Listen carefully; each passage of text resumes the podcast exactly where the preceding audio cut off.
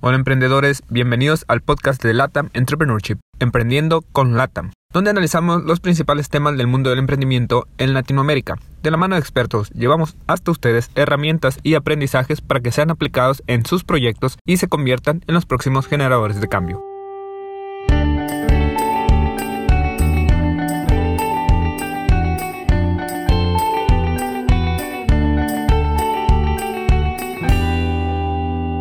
Hola emprendedores, bienvenidos a otro episodio de Emprende con Latam, en esta ocasión con Giovanna Carvajal como invitada desde Perú.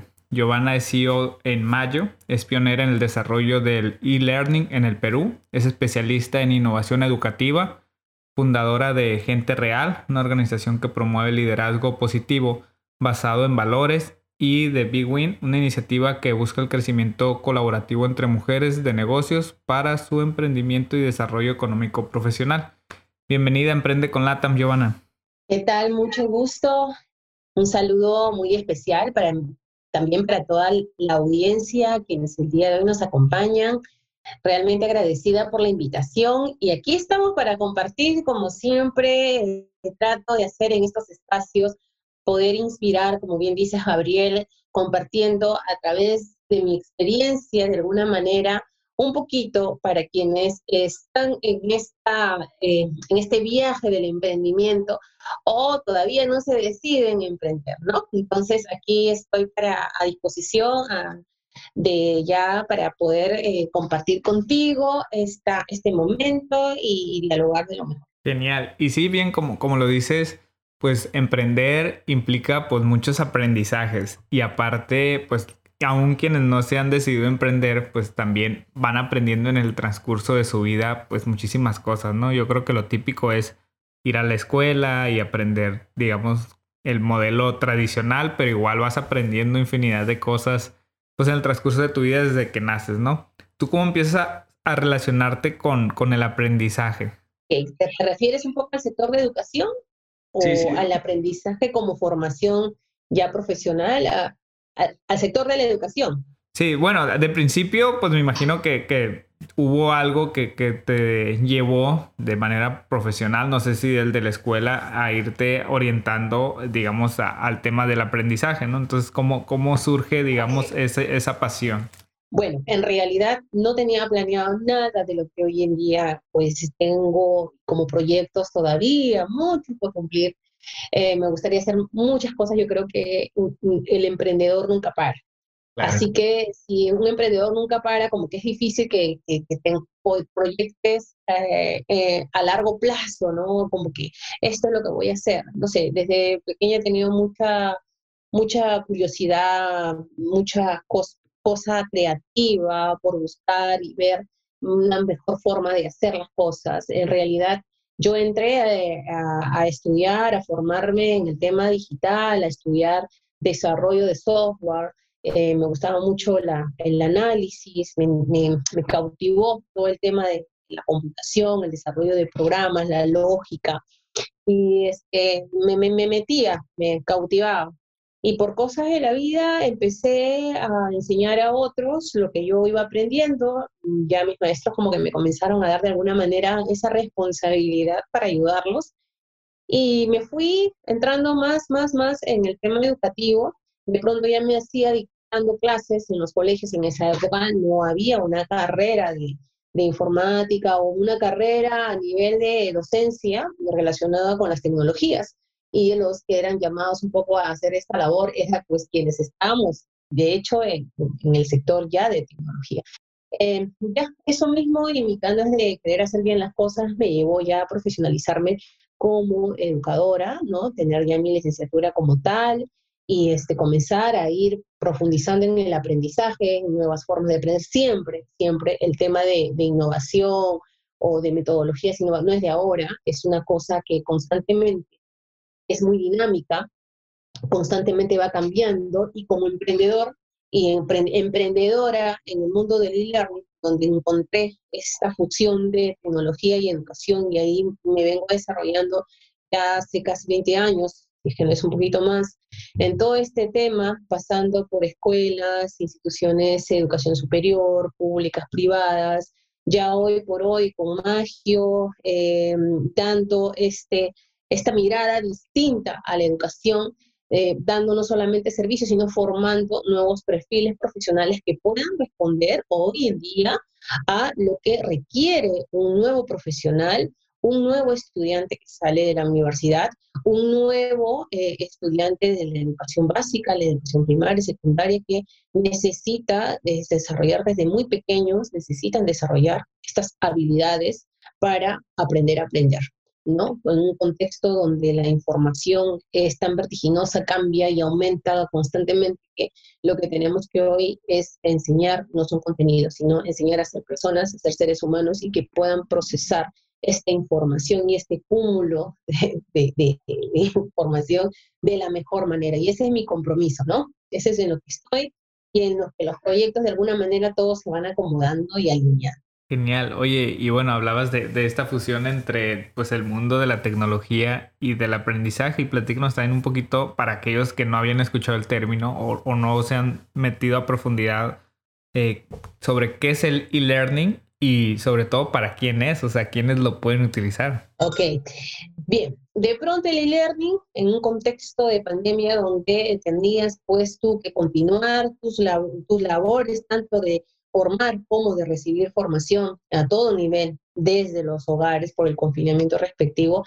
pues la única modalidad que quedó y a la fuerza, muchos aún un poco reacios a entrar a esta dinámica del e que no es otra cosa de aprender a través de eh, los medios electrónicos, de la, la tecnología, del Internet.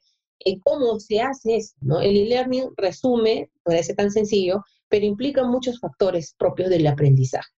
Entonces, quienes todavía tenían de alguna manera esta desconfianza, hay que decirlo así, porque era como tal, y era un poco también por el desconocimiento de, la misma modalidad, de cómo llevo un programa que estoy acostumbrado, es más, nosotros hemos sido formados, eh, en todos los niveles hemos sido formados en, bajo una enseñanza tradicional donde quizás la tecnología no había todavía y no estaba de por medio, no conocemos otra forma. Muchos que entran al sector de la formación son especialistas en un tema y entran por pasión, porque les gusta y no tienen esta formación pedagógica o andragógica, pues imitan lo que ellos este, recibieron en su momento. ¿No? Entonces piensan que así como ellos fueron formados, pues así es la educación. Y quizás el maestro referente que tienen, ese es el mejor educador y así lo replica. Pero hoy por hoy estamos en otro contexto y el e-learning se hace el, el único medio para poder llegar y desarrollar aprendizajes en todos los niveles educativos y no solamente a nivel de este, educación eh, formal, sino también a nivel de la formación corporativa. Y cada quien en sus ámbitos y sus formas tiene que tener esta, esta, esta consideración y cuidado en el diseño y en la implementación de programas de este tipo. Eh, ya este año ha sido una especie de ensayo-error para muchos que recién entraban, incursionaban en el tema de e-learning, y que, que, a mí me da mucha, mucha me, siento muy contenta de que han podido superar, se han formado, se han preocupado por hacer las cosas bien, se han dado cuenta que no era así como, como se pensaba. Y, y qué bien, ¿no? Qué bien, qué bien que, que, eso suceda y estamos ahí, quienes de repente teníamos un caminito un poco más avanzado, y eso es algo que hemos hecho desde Mayo Academia, la, la Academia de formarnos justamente en este contexto y formamos con esta finalidad de, de desarrollar competencias ah, para estos nuevos perfiles profesionales en el ámbito de la educación y la formación y porque justamente necesitaban que quienes ya habían pasado por esta experiencia, pues podamos volcar la misma para quienes recién estaban entrando. Entonces, ese es un compromiso que tenemos, venimos haciendo muchas cosas en esa línea. Así que por ese lado, contenta de que los profesionales, no solo quienes entraron en su momento, sino quienes están viendo aquí este sector como un sector atractivo. Es más, así, sin pandemia y todo, el e-learning ya no va a ser una cosa desconocida, ya queda de alguna manera, mal que bien para algunos quizás, este, que existe. Entonces, es una opción que explorar y se abre un nuevo mercado también para brindar servicios en esta línea. Pero lo que queremos pues es que estos servicios, creo que como todos quienes se encuentran en un sector, cuidan el mismo, queremos que estos servicios se den de la mejor forma. Aquí justo en Perú hemos conformado la Asociación de Peruana de E-Learning para cuidar y velar porque esto eh, pueda darse de la mejor manera. Así que hay un nuevo sector aquí, estamos fomentando qué implica, qué servicios se pueden dar, eh, qué perfiles profesionales surgen también en este sector. No te imaginas, están creciendo los proyectos, nos están faltando manos, Así que hay una oportunidad simplemente que no se está conociendo y que puede ser muy atractiva para muchos que quienes claro. recién invertir o formarse, ¿no? Uy, qué genial, sí, sin duda, pues hay para todos aquellos emprendedores que, que, estén buscando a lo mejor alguna oportunidad, que quieran aprender, pues ahí, ahí está esa, ese caminito que se está abriendo, ¿no? Y sobre todo en Latinoamérica, como decías, que, que creo que está muy arraigado todavía, ¿no? El aprendizaje tradicional y pues con la pandemia pues ya como dijiste, eh, el e-learning llega para quedarse, ¿no? Bien o mal para algunos, pero pues esto ya no fue, eh, ya no fue opcional, fue, fue algo obligatorio, ¿no? Transformarse a, este tipo de, métodos de aprendizaje. Y bueno, también me platicabas un poquito de, de que arrancaste de una manera muy distinta a lo que hoy actualmente haces. ¿Cómo surgió esa idea entonces de, de crear Mayo? Ok, mira, yo siempre he tenido esta vena de emprendimiento, pero no he sido emprendedora propiamente porque una emprendedora o emprendedora pues monta eh, su, negocio, su proyecto, eh, su startup y, y, bueno, comienza a crecer, y comienza a dar, lo reajusta, ¿no? Comienza a hacer toda esta, esta dinámica de ir viendo realmente qué es lo que funciona, lo que no. Eh, pero también tenemos la otra línea que vendrían a ser los intraemprendedores, aquellos emprendedores que están dentro de las organizaciones. Entonces, siempre he estado, eh, ya sea en estas instituciones educativas o en otros tipos de proyectos, pero en, organizaciones donde se me ha permitido liderar proyectos de transformación transformacional en, temas educativos y en temas digitales. Entonces, he podido iniciar, he podido llevar adelante eh, proyectos que han terminado siendo centros, eh, algún negocio, entonces, pero dentro de una organización propiamente, ya, y eso significa que tienes, hay un presupuesto que, que tú no lo haces, este, vamos, o sea, tú no, tú no lo has, lo gestionas, claro está, pero no es una inversión personal o propia, ¿no? Ah. Entonces esa es la diferencia. Eh, dicen, bueno, claro, el intraemprendedor eh, no corre todos los riesgos. Bueno, finalmente lo, corre riesgos, pero los riesgos son de otro tipo. Quizás este, incluso no sea su inversión, una inversión propia, pero tiene que cuidar y velar por la inversión de la organización, de la empresa. Está confiando en ti la organización para delegarte o para darte la oportunidad o este, aprobarte los proyectos que tú tengas a bien sustentar a todo nivel. ¿No? en su factibilidad económica, en su viabilidad y, los, los, resultados a corto, mediano plazo que tú estás pensando alcanzar. Entonces tienes esa, una promesa eh, de valor también hacia el interior de la organización con los responsables y tiene que, cumplirse así. Luego de siempre, siempre he dado, este, de alguna forma, consultorías por la misma especialidad, he estado trabajando en proyectos ya como consultora. Y eso ha hecho que poco a poco ya pueda yo ir formando algo propio. Y es que como es así que nace Magio, ¿no? Magio con todo el cariño y, el la compañía de, de, un equipo profesional, al cual agradezco mucho la confianza y que día a día pues estamos eh, aprendiendo y seguimos aprendiendo. Cada proyecto es un aprendizaje, tomamos lo mejor de cada uno y seguimos adelante este, eh, también eh, proyectándonos y, aprendiendo de esto, como te digo, gestionando el conocimiento dentro de nosotros como organización. Perfecto. Y tendrás eh, tres aprendizajes que, que, se hayan quedado muy marcados a lo largo de, de tu carrera desde que iniciaste tanto en tecnologías de, de comunicación como actualmente en, en, lo que haces en el e-learning. Bien, uno, este, en lo que es e-learning, yo diría incluso a nivel de, de, todo emprendimiento, para hacerlo un poquito más grande, ¿no? Y te el e-learning también, claro está, que cuando tú tienes una idea de negocio, y eso es algo que siempre digo, y como todo loco, innovador, este, lo tiene que tener aquí grabado en el chip. Tú puedes estar muy enamorado, muy enganchado con una idea que supuestamente piensas que es la gran idea, ¿no? pero ¿has validado esa idea? ¿Has hecho algún levantamiento de información? ¿Has definido cuál es este target a quién te estás dirigiendo? ¿Cuál es tu la segmentación? ¿Has hecho lo, propio? ¿Has destinado cuáles van a ser estas, esas tareas que vas a tienes por lo menos un MVP, un producto mínimo viable que te permita rápidamente salir hoy por hoy, un, entorno tan dinámico, tú no vas a esperar tener tu proyecto que te va de, de repente a tomar meses hacer y después lanzarlo y darte con, ah, ¿no? con la sorpresa de que nadie en el mercado le interesa tu producto, ¿no? Puede estar muy bonito, solo a ti te gusta y no hay mercado, no sé, no has podido segmentar bien, qué sé yo, habría que analizar qué pasó ahí, pero no, ya eso ya no, ya no debería de ser. Botas tiempo, dinero, por ende, entonces ese es un aprendizaje, yo creo, el, la capacidad de poder hacer un diagnóstico real y que el producto, así tengas dudas, pueda aceptar en un, un MVP que te permita rápidamente testear y validar tu idea de negocio, ¿no? Entonces, este, esta capacidad de tener esta idea de negocio de alguna manera validada y también tener este acompañamiento, asesoramiento, asesora, pregunta. Eh, uno tiene que preguntar, ser curioso, investigar, estudiar para poder nutrir esta idea. Tiene que ir más allá de, que lo que a ti te y te apasione. Tiene que estar muchas veces, este, no, muchas veces no, debe de estar pensada en atender una solución o una necesidad o una solución a un problema.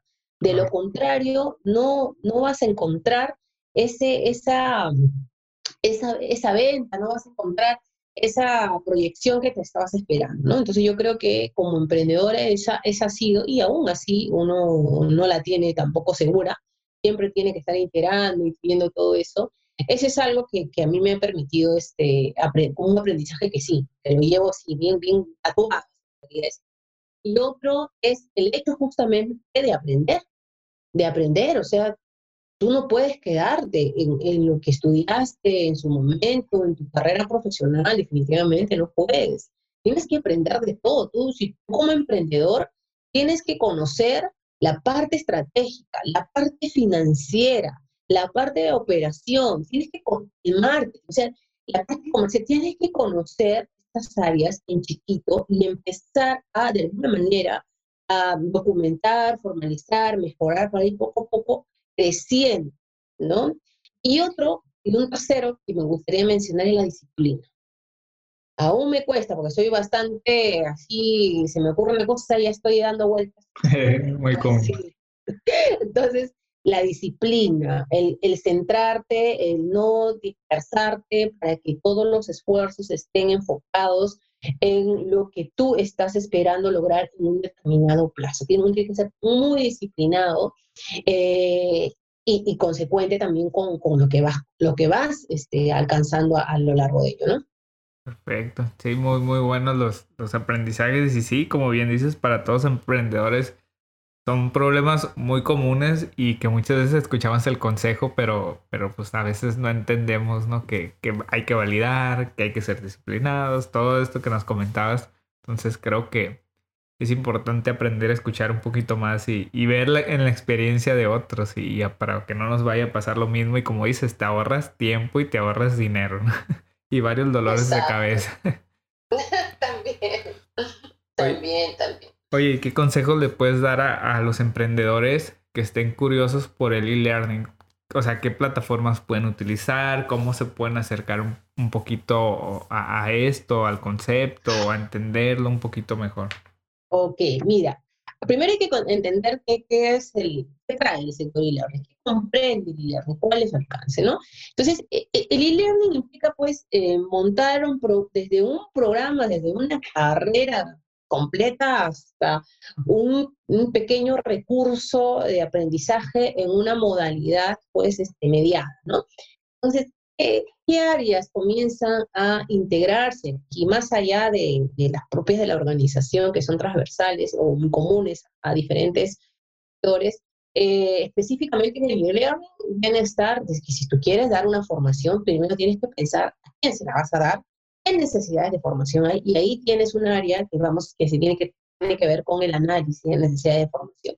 Entonces, esto es importante. ¿De qué surgen? Surgen perfiles que tienen que ver justamente con levantamiento, de este, empatizar con, con, el este, público objetivo, recoger información, diagnosticar cuál es la problemática, comenzar a idear. Entonces, ahí hay un primer momento. Una vez que tú tienes cerrado ese, momento, viene toda esta parte de la, el diseño propio del programa.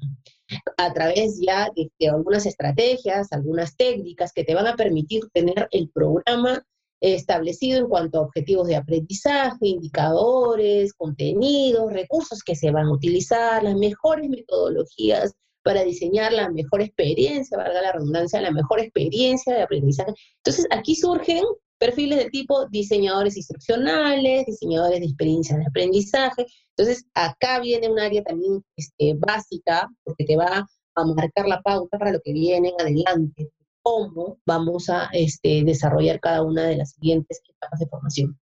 Luego viene toda una fábrica, muchos le llaman, laboratorio de producción de recursos del aprendizaje para esta modalidad de learning o una modalidad mixta o una modalidad presencial que se soporta en tecnologías. Este, recursos a todo formato, ¿no? Videoclases, cápsulas, eh, microlearning, como les llaman también, em, materiales multimedia, este, gamificación en cuanto a estrategias, metodologías tipo flipping classroom.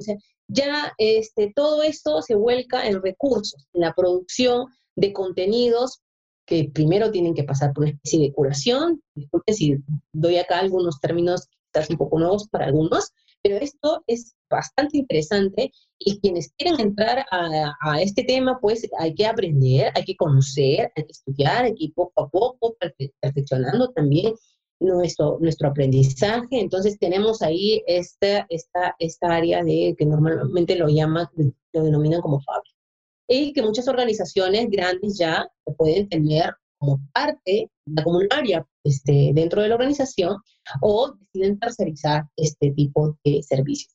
Luego tienes toda un área de plataformas, de plataformas de LMS, como llaman algunos, otros ya no están llamándolo de LMS enfocadas a experiencias propiamente tienes plataformas orientadas o que están especializadas en gamificación, tienes plataformas especializadas en un aprendizaje social, tienes plataformas especializadas en el constructivismo.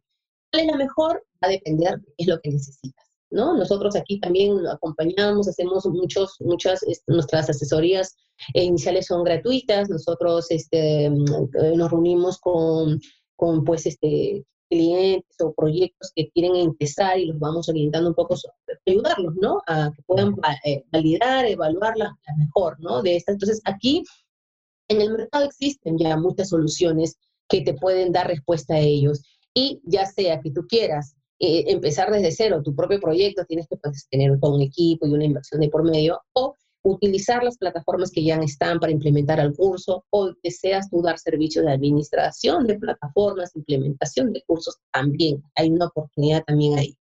Luego viene este, todo un tema de ya la ejecución de los programas. Tienes a tutores virtuales, tienes facilitadores del aprendizaje, son los especialistas y con metodologías activas hacen que la experiencia en vivo, la experiencia asincrónica del e-learning sea la mejor. Entonces, ahí ya quienes pues este, quieren desarrollar clases, eh, acompañar este, programas de formación, eh, se van preparando para poder dar respuesta a esa demanda, ¿no?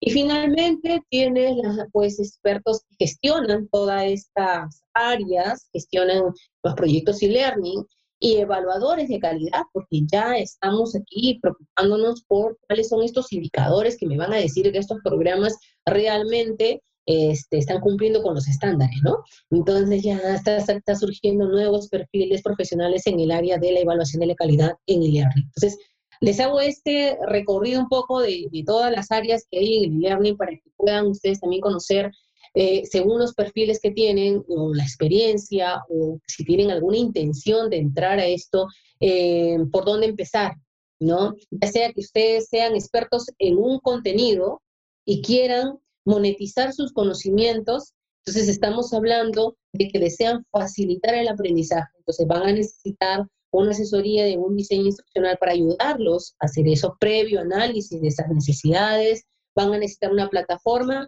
para montar los recursos que van a producir, ya sea que ustedes mismos se hayan asesorado en cómo hacerlo y este, cómo lo voy a llevar a y la otra parte es la comercialización, que no es un tema exclusivo de e-learning, pero es importante para poder, este, quienes están en la, en la venta de cursos en línea, pues poder salir con esto, ¿no? Entonces, ya sea que te, dediques por ese lado eh, y, utilices más bien el learning para tu, este, tus conocimientos, para poder este, llevar tus conocimientos en programas bajo esta modalidad o eh, desees entrar pues al sector Mm, ya, sea eh, desarrollando un negocio de este tipo o desarrollándote en algún perfil profesional para que puedas encontrar una oportunidad laboral o dar consultorías, ¿no? Qué genial, qué genial, Giovanna, toda la, la información que nos hiciste llegar. Yo creo que no quedó ninguna duda.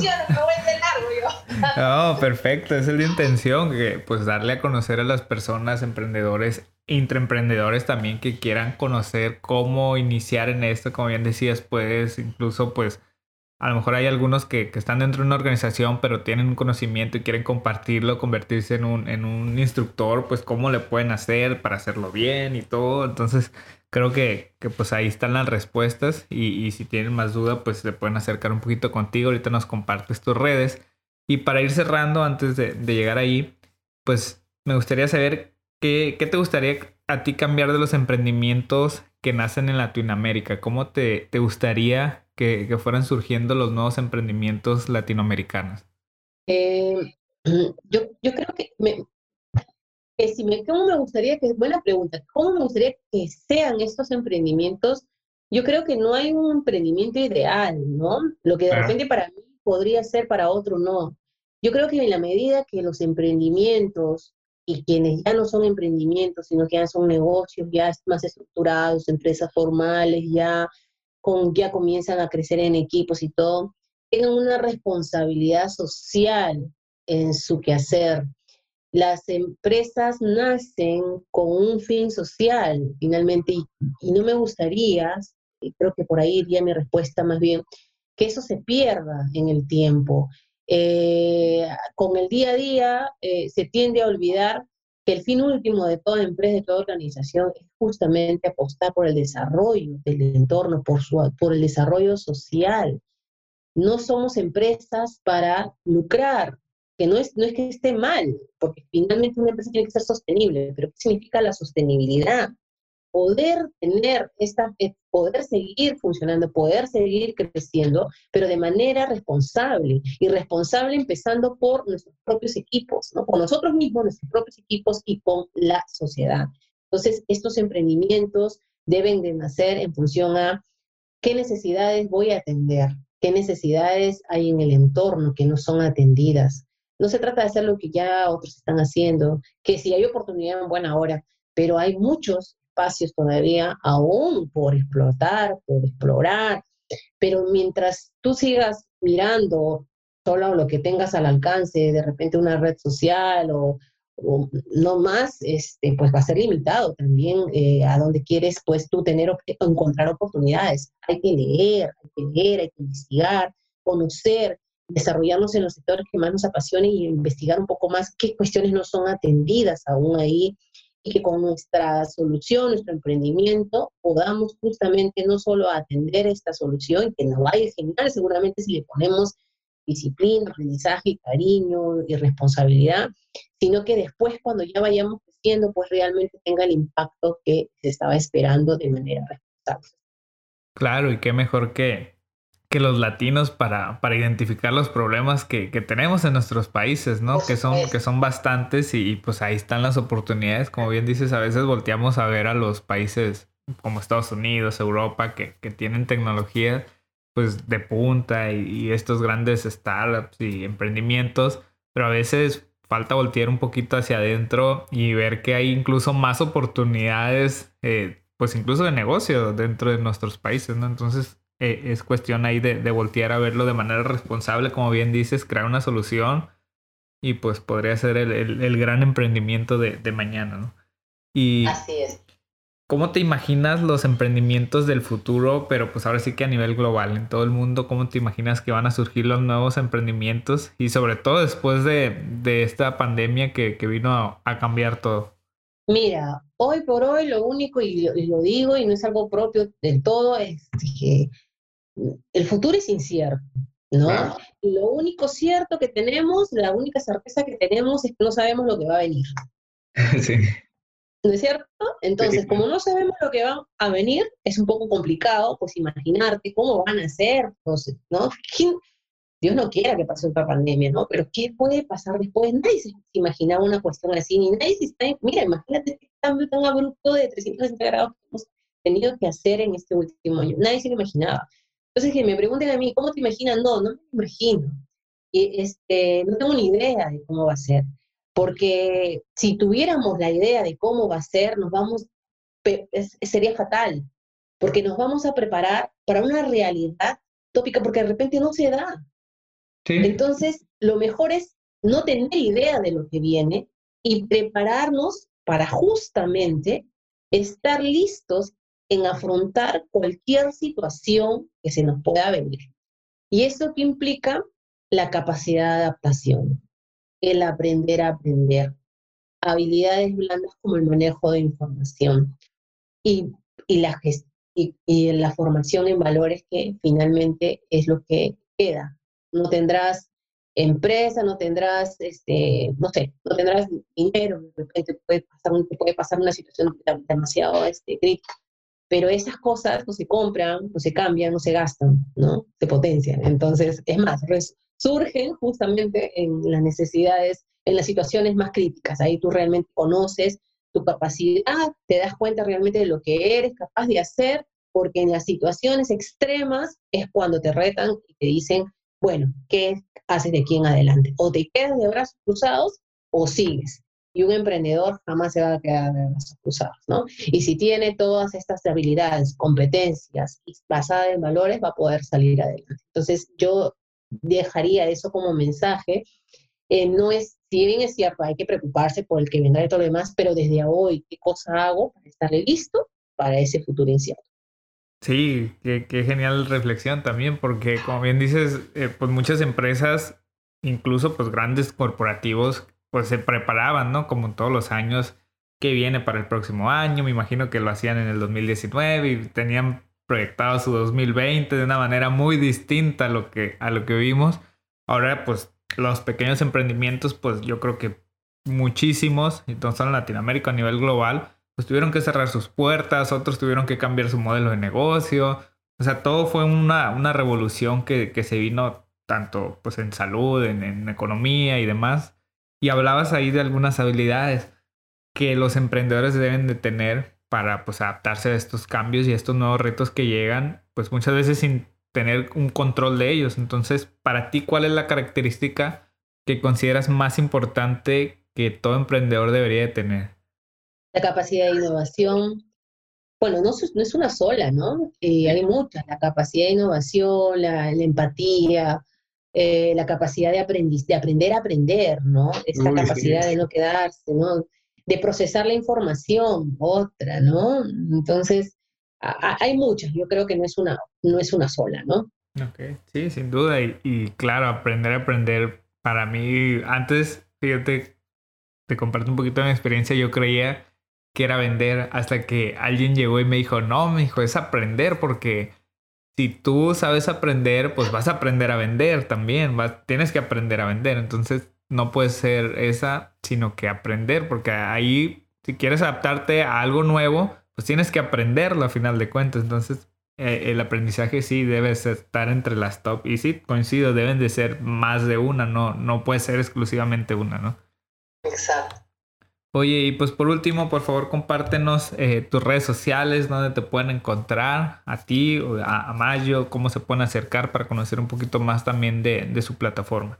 Perfecto, gracias, gracias Gabriel. Eh, bueno, eh, a tu audiencia y espero yo que eh, así haya sido este espacio enriquecedor, humildemente les haya podido yo compartir algo que los pueda motivar y que les haya podido dar respuesta por ahí en, alguna cuestión que quizás tenían alguna duda o no lo tenían claro o han visto alguna oportunidad en lo que yo les he podido compartir, yo estaría más que contenta. ¿Dónde me pueden encontrar? Yo tengo, encontrar como Gio Morris, yo Giovanna Carvajal Morris, en Facebook, en Instagram, en LinkedIn, pero básicamente me, este, un poco, me muevo un poco más en LinkedIn, así que ahí pueden encontrarme también a Mayo Group, Mayo Academy, nuestra página web mayogroup.com eh, o directamente a través de mi persona podemos también establecer algún tipo de, de comunicación para ayudarnos en sus emprendimientos, sus proyectos y leer.